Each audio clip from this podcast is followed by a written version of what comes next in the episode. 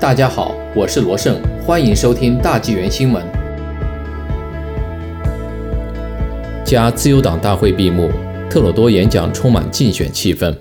四月十日，联邦自由党为期三天的全国大会落下帷幕，特鲁多的闭幕演讲充满了竞选的气氛。CTV News 刊登的一篇报道称，虽然特鲁多一再表示他对在第三波 COVID-19 浪潮中举行的大选没有兴趣。但是他的自由党大会闭幕演讲更像是在发起一个竞选活动。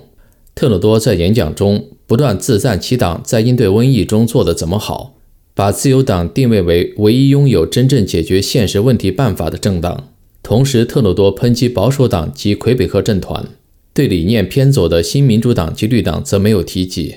不过，特鲁多敦促自由党人去联系在2019年竞选时接受保守党、新民主党或绿党竞选标牌的人，向他们传递自由党政府应对瘟疫时的政绩信息。同时，自由党大会通过的一些政策决议，看起来是在吸引支持新民主党和绿党的选民，包括呼吁采用全民基本收入、全国性药品计划、可执行的长期护理院国家标准。由自由党党团共同提出的关于全民基本收入的决议，在该全国在线大会上以四百九十一票对八十五票的投票结果获得通过，自动成为该党的正式政策。按国会预算官上周公布的信息，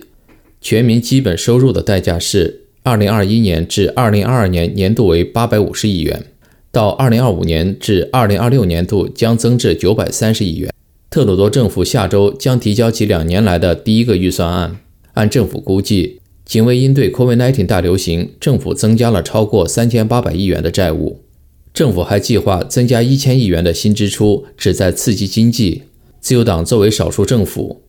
如果三个主要反对党都对预算案投反对票，政府就会被迫解散，开始大选。新民主党领袖祖勉臣表示，他的政党不会在病毒大流行期间推动大选。不过，自由党也可以自己推动大选。CTV News 刊登的报道称，有自由党内部人士表示，大选可能会在夏季发生，前提是疫情得到控制。